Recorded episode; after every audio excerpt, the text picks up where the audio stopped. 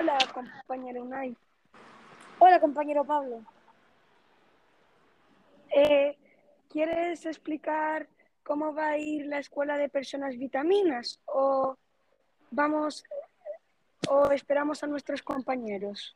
Yo creo que sería mejor ir explicando sobre de qué va a ir nuestra escuela de personas vitaminas. Hombre, a nuestra compañera Adriana no la podemos esperar, ya que hay dificultades técnicas, así que ella está, está compartiendo dispositivo. Anda, mira, si nuestro compañero Álvaro ya se ha conectado. Hola, Creo que ya podría... Sí. Bueno, la Escuela de Personas Vitaminas es un sitio en el que tú te podrás convertir en mejor persona, convirtiéndote en una persona vitamina. Sí, ya que en nuestra escuela te daremos consejos para que sigas unos truquitos que te harán ser mejor persona.